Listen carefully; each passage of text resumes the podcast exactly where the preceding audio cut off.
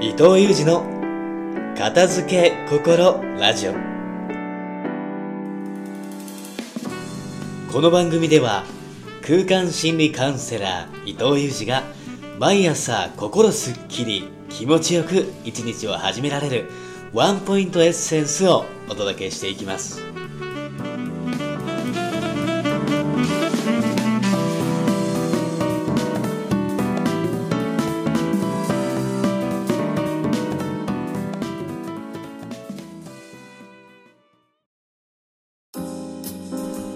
おはようございます。空間心理カウンセラーの伊藤裕二です。今日もすっきり気持ちよく朝をスタートする片付け心ラジオがスタートしました。今日もリスナーの皆様からいただいたご感想をもとにして悩んでいる時にやった方がいいたった一つの行動というテーマでラジオをお届けしていきます。それでは早速ご感想から。今日は群馬県在住のコキリスさんよりご感想をいただいております。なぜトイレ掃除する人に女神が微笑むのか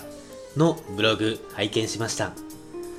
その中に仕事ずくめで残業もたくさんして一生懸命に頑張っているのに思ったほど成果が出ない人もいればさほど頑張っているように見えずに遊びを重視して楽しんでいる人ほどなぜかどんどん成果を出して豊かになっていく人がいる。その2者の決定的な違いは日常での緊張と緩和のバランスにあるのです。にハッとしました。まさにそんな感じだと思いました。自分は頑張ってるつもりなのにどうもうまくいかない。でも一緒に同じ仕事をしている人はそんなに頑張ってる感じがないのに遊びのように楽しんでいる感じがありでもどんどん良くなっていっているんです。自分も会社にいる時と休みの日の自分が360度違うんです。会社だと変に緊張したり感情をうまく出せなかったりぎこちないんです。でも休みにイベントとかで出かけると仲間とは思いっきり笑顔になり緊張もしないんです。このギャップに悩んでしまう自分がいるんです。以上がご感想でした。コキリさんありがとうございます。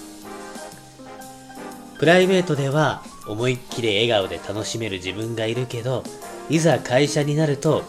うまく感情が出せなくてぎこちなくなる。また友達の前では何でも話ができるけど親の前では深い話はできなくなる。ということは誰にでもよくあることだと思います。伊藤にもあります。こうやって環境や付き合う人によって自分が変わるのは外の基準に自分を合わせる習慣が無意識で定着している可能性があることが一番の原因かもしれません。ここを改善していくためには自分を持つということ以外には方法がありません。自分は何を大切にしていて自分はどういう考えで自分には何ができて自分には何ができないのか。そういったことなどを一つ一つ明確にしていきながらそれを外にも発信するようにしていく。片付かない状況を引き起こしてしまう要因も自分を持っていないことに起因するものが多いものです。そして自分を持つための第一歩として非常に大切なことが悩みを共有するということ。悩んでいたら悩まない自分になろうとするのではなく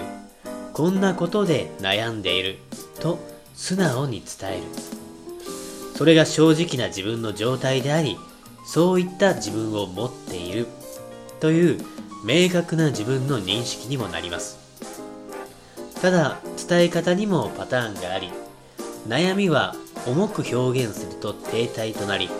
悩みは軽く表現すると発展につながるという性質があります。